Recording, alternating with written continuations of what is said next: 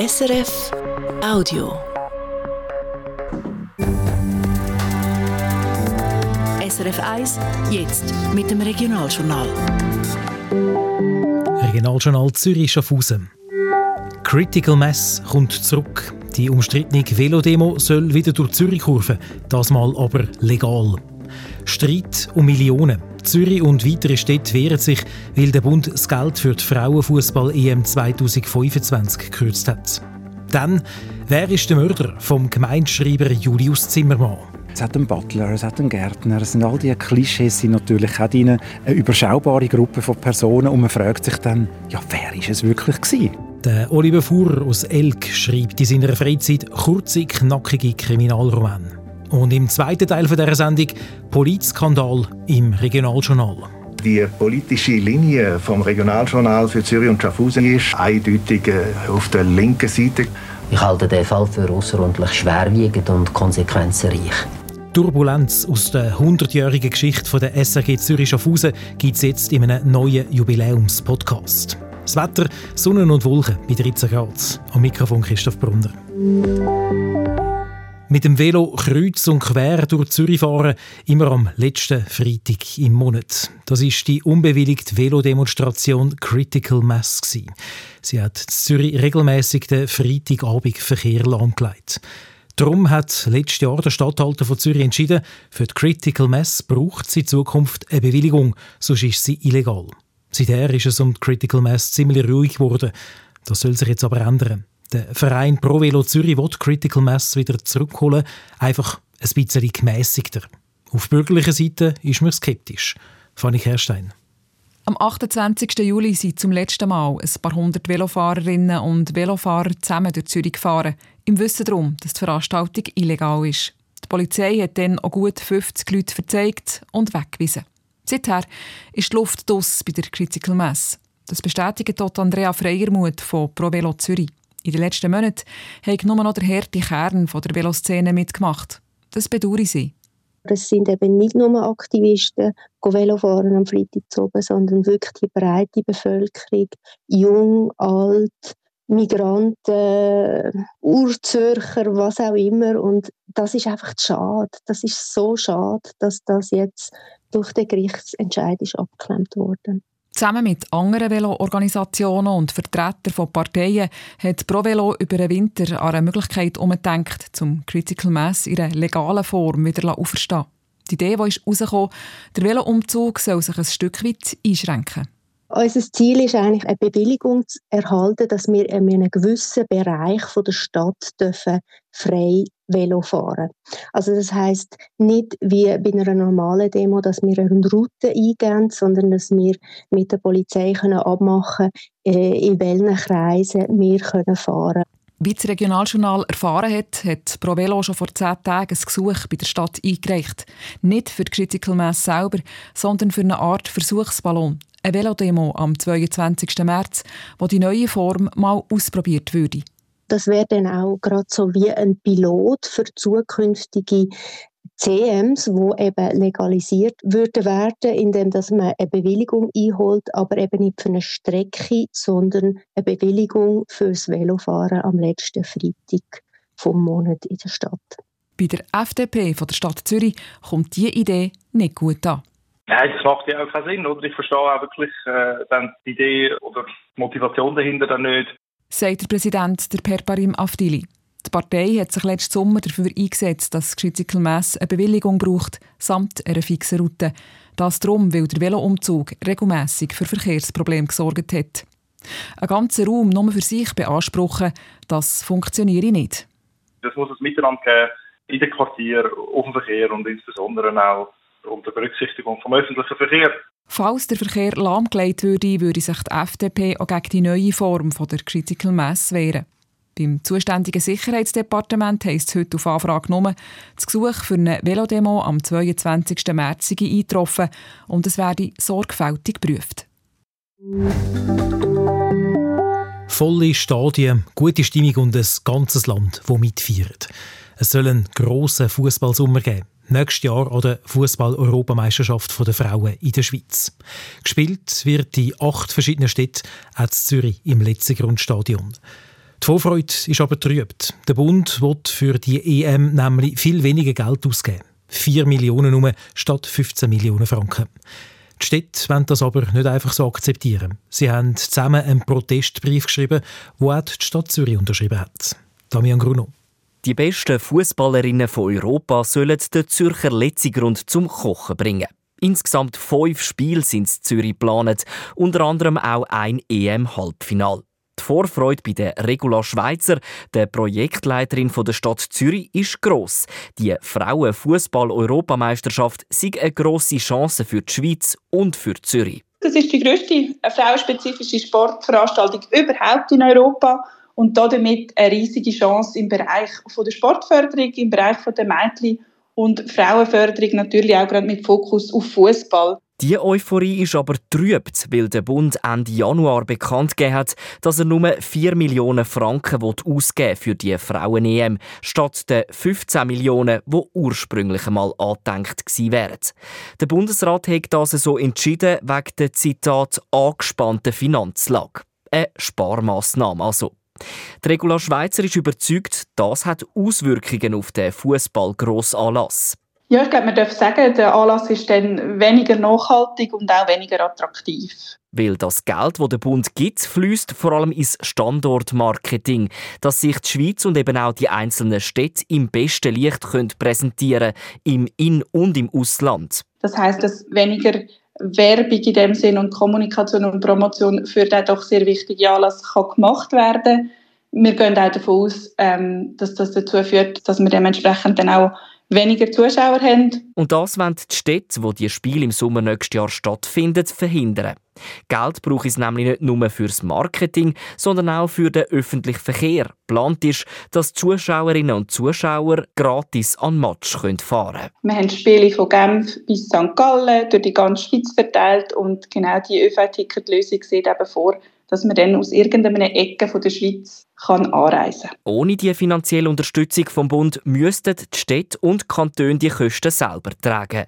Die Stadt Zürich hat mit 18,5 Millionen Franken aber schon einen grossen Betrag für die EM parat gestellt. Darum hoffen Zürich und die sieben anderen Austragungsstädte, dass der Bund doch noch mehr Geld beisteuert.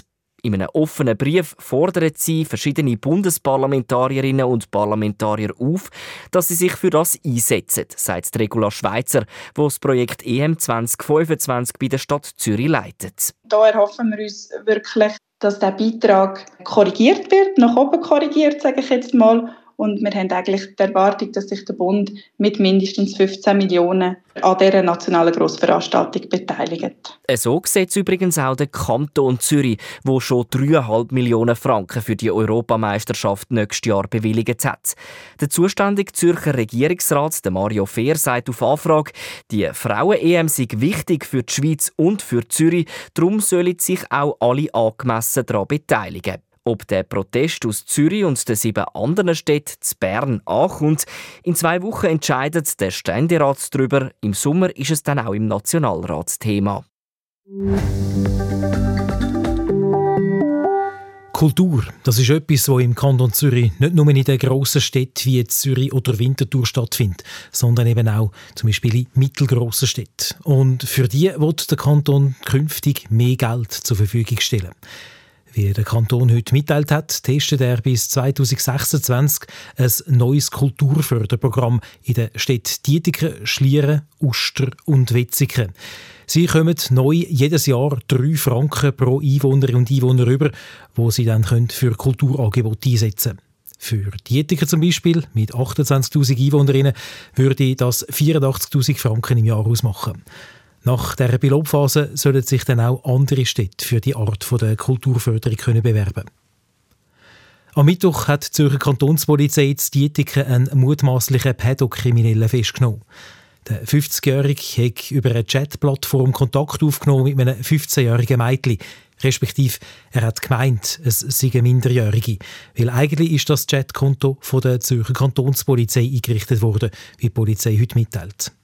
Der Mann hat im Chat sexuelle Fantasien geäußert und sich mit der falschen Minderjährigen zu einem Treffen verabredet. Dort hat ihn dann die Zürcher Kantonspolizei verhaftet. Der Mann hatte in seinem Auto schon alles vorbereitet für die Tat. Jetzt ermittelt die Staatsanwaltschaft gegen den 50-Jährigen. Gibt es am Flughafen Zürich längere Pisten? Und kann man bald um den ganzen Zürichsee spazieren? Müssen Demonstrantinnen gleich die Rechnung zahlen, wenn wegen ihnen die Polizei ausrückt? Der Kanton Zürich stimmt ab und entscheidet über diese und noch weitere Fragen. Und in der Stadt Zürich könnte es für die Stadträte keine goldige Fallschirme mehr geben und einen riesigen Park am Mieten geben. Wie es rauskommt, Sie hören es im Regionaljournal. Wir berichten über die Hochrechnungen und Ergebnisse ab Mittag um 12 Uhr alle halbe Stunde nach den Nachrichten. Und zu Abend um halb sechs die grosse Spezialsendung mit Resultaten, Reaktionen und Einschätzungen aus dem Kanton, der Stadt Zürich und anderen Gemeinden. Und rund um die Uhr finden Sie das Neueste zu den Abstimmungen in der SRF News App und auf srf.ch. Das sind also am Sonntag hier bei uns. Sie hören das Regionaljournal Zürich Schaffhausen am Freitagabend. Das Hobby ist nicht alltäglich.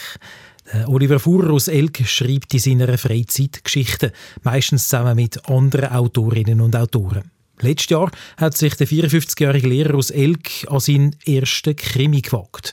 Und den hat er dann auch im Eigenverlag als Heftroman herausgegeben. Heftroman, das sind kurze Geschichten, wo man als Heft für ein paar Franken am Kiosk posten kann und wo man in kurzer Zeit durchgelesen hat. Sein Krimi hat Oliver Fuhr eigentlich nur als Weihnachtsgeschenk geplant. Aber der Roman ist so gut angekommen in seinem Umfeld, dass er jetzt schon eine Fortsetzung umstudiert. Karl Linder hat den Hobbyautor zu Elk getroffen.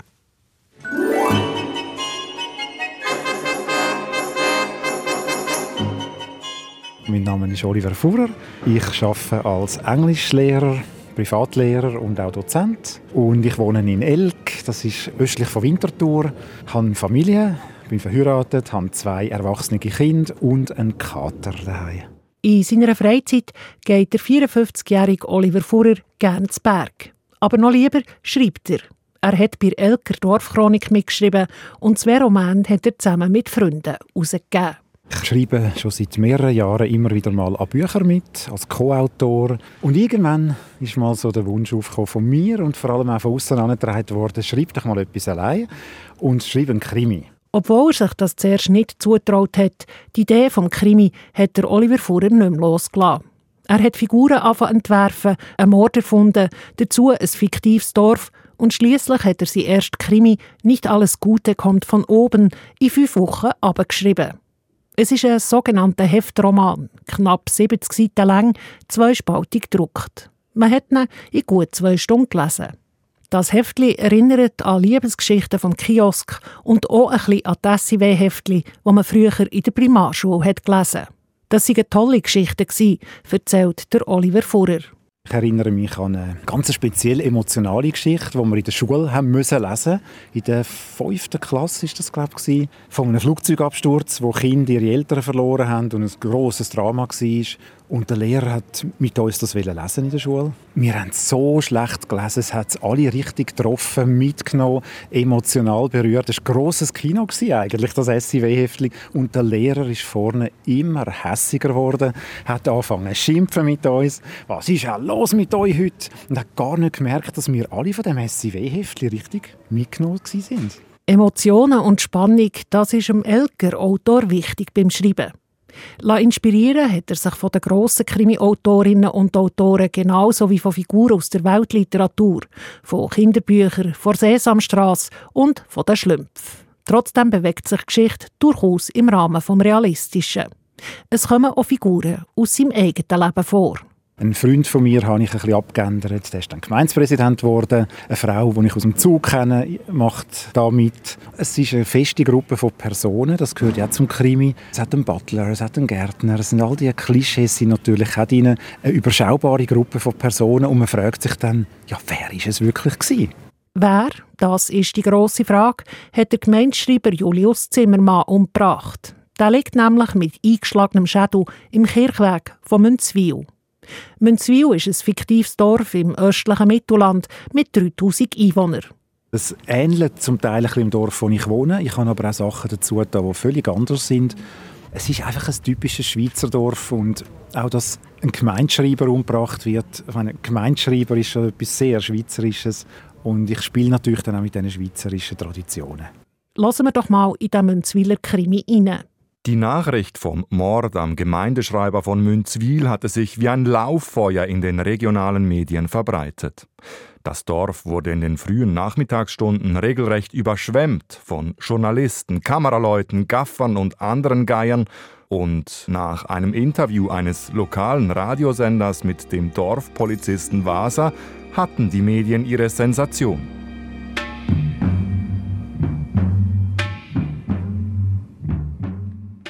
Sein erster Heftroman hat der Oliver Fuhrer letztes Jahr als Geschenk für seine Angehörigen und für seine Freunde unter einen Tannenbaum gelegt. Die Begeisterung rundum war gross. Kein Wunder verlangen die Leserinnen und Leser jetzt eine Fortsetzung. Und tatsächlich hat er schon einen zweiten Krimi im Kopf. Wenn alles gut läuft, sollte er bis nächste Weihnachten fertig sein. Ich finde das Grüppli auch, wo da zusammen den Fall bespricht und ganz lustige Theorien aufstellt, das ist so richtig gegeben dafür, dass das weiter existiert. Es stellt der Oliver Fuhrer sichtlich auf, dass sein Hobby so grossen Anklang findet. Er selber empfindet es als grosse Bereicherung. Ich lese fürs Leben gerne. Ja, in meiner Familie wird viel gelesen. Ich gehe liebend gerne in Buchläden. Und für mich ist es einfach eine Möglichkeit, mich kreativ auszudrücken, meine ein kindliche Fantasie auch zu teilen mit anderen Menschen. Und wenn ich eine gute Idee habe, dann bringe ich die sehr gerne zu Papier. Ich tue einfach gerne Geschichten erfinden, Geschichten hören, Geschichten schreiben. Karl Linder über den Elger Hobbyautor Oliver Fuhr. Der erste Band von seinem Krimi gibt es für 4,90 Franken direkt auf seiner Website schlemilschleimer.ch.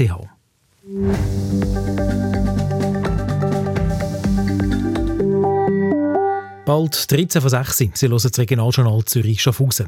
Und dass Sie das Regionaljournal überhaupt können hören heute Abend, das ist nur möglich wegen ein paar Radiopionier, die sich vor 100 Jahren im Februar 1924 zusammengetan und die Radiogenossenschaft Zürich gegründet haben.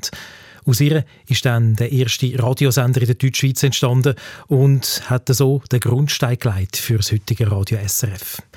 Ihren 100. Geburtstag feiert die heutige Radio- und Fernsehgenossenschaft Zürich-Schaffhausen in diesem Jahr mit verschiedenen Veranstaltungen und mit einer Podcast-Reihe, die ihre bewegte und teilweise auch turbulente Geschichte dokumentiert.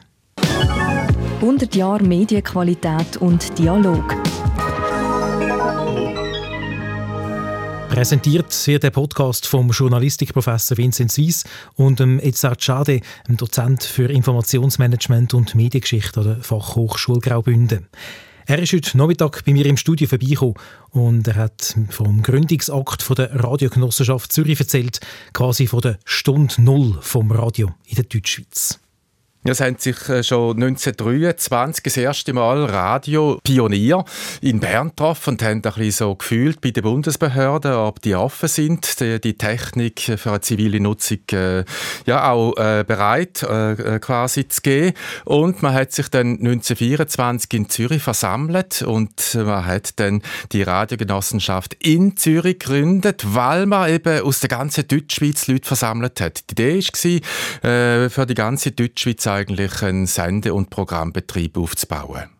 Bis seit 30 Jahren sind dann da noch weitere regionale Gesellschaften aus den anderen Landesteilen dazugekommen. Das war dann eben das Fundament für die SAG, auch wie man sie heute noch kennt. Was war denn die Aufgabe von der Radiogenossenschaft Zürich? In den ersten Jahren bis zur Gründung von der SAG haben die lokalen äh, Genossenschaften ja sowohl äh, den ganzen Sendebetrieb organisiert, aber auch das Programm.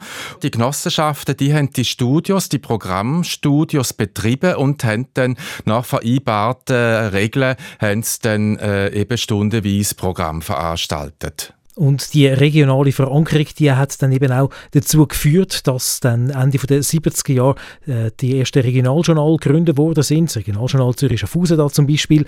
Was ist da genau der Gedanke dahinter gewesen? Wir haben das Jahr 1964 als wichtige Wegmarke dort eine neue SAG-Konzession. Dort haben die lokalen Genossenschaften einen wesentlichen Teil von ihren Programmkompetenzen an die neu geschaffenen Regionalgesellschaften in der Deutschschweiz, äh, DRS, abgegeben. Oder? Das ist ein Schnitt. Gewesen. Äh, der Grund war, das Fernsehen ist groß geworden. Das Fernsehen hat man am Anfang sehr zentralistisch aufgebaut. Das Radio war ja föderal. Gewesen. Und in dieser Situation Situation hat man auch angefangen, im Radio eine neue Rolle zu geben, eine neue Funktion zu geben, nämlich in der Lokalberichterstattung. Beim Regionaljournal hat es auch zu dieser Zeit, Anfangs 80er Jahre, dann noch einen Fall gegeben, wo ähm, die Radio- und Fernsehgesellschaft Zürich-Schaffhausen eingegriffen hat, auch in personelle Belange. Da hat ein Journalist, der Bald Sosang, sollen neuer Leiter vom Regionaljournal Zürich-Schaffhausen werden. Er ist später im Kassensturz und beim Beobachter gewesen. und gegen seine Ernennung hat dann eine Genossenschaft ihres Veto eingeleitet. Der damalige FDP-Nationalrat Hans-Georg Lüchinger, der im Ausschuss von der Genossenschaft war, hat das in einer Regionaljournalsendung so begründet. Der Grund ist der, dass die politische Linie vom Regionaljournal für Zürich und Schaffhausen in den letzten Jahren eindeutig äh, auf der linken Seite war. Äh, vor allem im Zusammenhang mit der Jugendbewegung haben sie sich die in Art und Weise für die Bewegung engagiert, dass sicher die überwiegende Mehrheit der Bevölkerung vom Kanton Zürich und Schaffhausen Anstoß genommen hat daran. Und äh, da ist es nicht richtig, dass man als neuer Chef von dem Team wieder einen Mann nimmt, der auch am linken Rand vom politischen Spektrum politisieren und wo so engagiert und so ein aggressiver Journalist ist wie der Herr Hosang. Also da hat die Radio- und Fernsehgenossenschaft Zürich Schaffhausen quasi eine politische Kurskorrektur einleiten im Regionaljournal. Ist das ein normaler Vorgang gewesen? Die Radio- und Fernsehgenossenschaft äh, hat das Vetorecht gehabt und das ist das einzige Mal gewesen, wo das wirklich äh, quasi auch genutzt worden ist. Was natürlich äh, schon besonderes war, ist, äh, sind die Zeitumstände, oder? Also zwei Jahre vorher ist die Jugendbewegung in Zürich gewesen, wo ein junge Regionaljournal, dort ist die Redaktion zwei Jahre äh, quasi als äh, tägliche Redaktion unterwegs gewesen. Das Regionaljournal hat eben sehr ausführlich darüber berichtet berichtet. Nicht links Besonderes, weil es hat auch einen internen Untersuchungsbericht damals gegeben von der Radio- und Fernsehgenossenschaft Zürich, wo beleidigt hat, dass es eigentlich äh, ausgewogen war. Da äh, hat sich äh, eben die äh, der Vorstand von der Radio- und Fernsehgenossenschaft Zürich gestritten, äh, ob quasi jetzt äh, da wirklich die Ausgewogenheit bedroht sei. Und es ist am Schluss eine Stimme offenbar im Vorstand, wo äh, quasi den Ausschlag gegeben hat. Also es ist in dem Sinn auch innerhalb der Genossenschaft umstritten gewesen. Ist das äh, heute noch üblich, dass sich da äh, die Radio- und Fernsehgenossenschaft äh, so tut einmischen und dann eben schlussendlich äh, das auch ein bisschen mit beeinflusst, wer da vielleicht eben äh, die Leitung hat und so weiter? Also die Aufgabe der Trägerschaften heute ist durchaus die, dass sie mit ihren äh, Programmkommissionen, mit ihren Einsätzen äh, kritische Diskussionen führt und fördert und äh, auch Gegenposition äh, beziehen soll. Das ist durchaus die Meinung, aber eben im Sinn auch natürlich, dass es äh, auch sachlich läuft, dass nicht auf einzelne Personen gespielt wird, äh, was dort ja vorgeworfen worden ist. Also von dem her ist das heute noch die Idee, aber die Möglichkeit eben von einem Veto, die ist heute nicht mehr gegeben. Sie haben sich jetzt eben für die Arbeit in diesem Podcast jetzt schade auch intensiv nochmal mit dieser Geschichte äh, befasst von der Radio- und Fernsehgenossenschaft Zürich-Schaffhausen. Was würden Sie sagen, heute, wo jetzt äh, ja so eine völlig andere Medienlandschaft ist, die sich so verändert hat, nur schon in den letzten fünf bis zehn Jahren, ist dann äh, so eine Radio- und Fernsehgenossenschaft, wie es sie heute gibt, immer noch etwas Zeitgemäßes? Die Idee von der Radio- und Fernsehgenossenschaft Zürich-Schaffhausen, die Idee, eine Brücke, äh, Brückenfunktion zu übernehmen zwischen der SAG, zwischen dem Service Public und der Zivilgesellschaft, die ist äh, eigentlich aktueller denn je. Und man könnte auch sagen, der Mitgliederstand ist heute so hoch wie noch nie.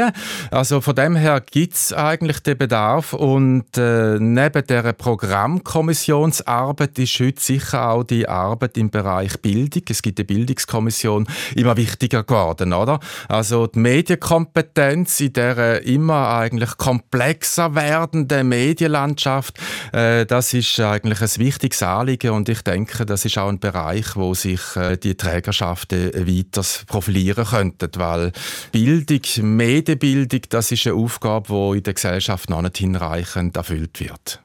Der Edzard Schade ist das Er ist einer der beiden Gastgeber im neuen Podcast «100 Jahre Medienqualität und Dialog», wo die Geschichte der SRG Zürich Schaffhausen aufrollt. Die erste von fünf Folgen von dem Podcast gibt es seit heute auf den gängigen Podcast-Plattformen und auf der Website srgd.ch. Und dort finden Sie auch alle Informationen zu Töne und Talks. Das ist ein grosser Jubiläumsevent, wo nächsten Dienstagabend, also am 5. März, im Salzhaus Winterthur über die Bühne geht. Dort wird der Podcast live vorgestellt und es gibt auch Auftritte von jungen Schweizer Musikerinnen wie Linda Ellis und Andri. Der Event der kostet für das Publikum nichts. Gratisbillett gibt es ebenfalls unter srgd.ch. Und da im Regionaljournal Zürich Schaffhausen geht es in einer Minute gerade weiter mit der Wetterprognose. Regula Juncker ist seit 38 Jahren Hebamme. Mein Konzept ist eigentlich, dass man die Frauen in ihren Kräften stärken. Hunderte von Frauen hat sie so geholfen, ihr Kind auf die Welt zu bringen. Jetzt hört die 70-Jährige auf. Noch lange nicht dazu aufhören, denkt der pensionierte Musiklehrer Hubert Schepper. So habe ich jetzt vor, aus den 18.750 Tagen, die ich schon gemacht habe, auf 20.000 gut zu kommen, mindestens. Und dann schauen wir wieder weiter. Seit 50 Jahren ist er der Garioneur, der Glockenspieler vom Aarauer Oberturm und spielt etwa 30 Mal im Jahr auf den Elfglocken. Die Hebamme und der Garioneur, die lernen sie kennen im Magazin von Regional Diagonal, morgen Mittag nach der 12 hier auf SRF 1. Und damit sind wir wieder Wetterprognose fürs Wochenende mit dem Simon Eschle für SRF Meteo. Morgen ist es an vielen Orten zuerst mal recht sonnig. Es kann das ein oder andere Nebelfeld haben, die lösen sich aber auf.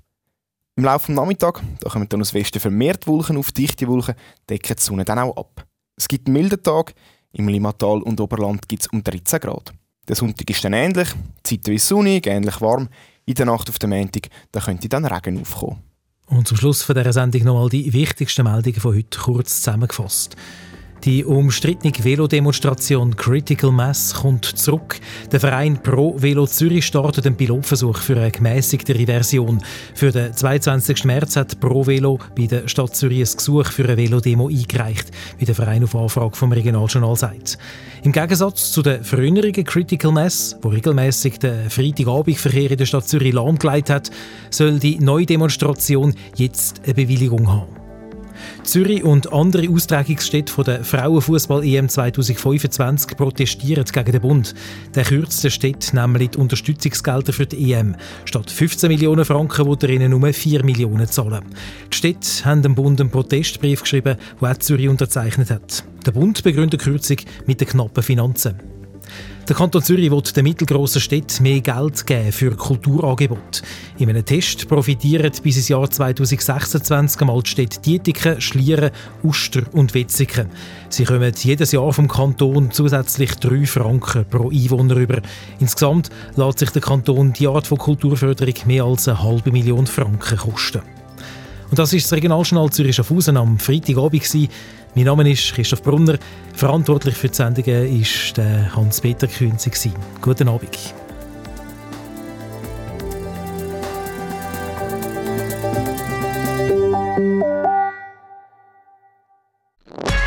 Das war ein Podcast von SRF.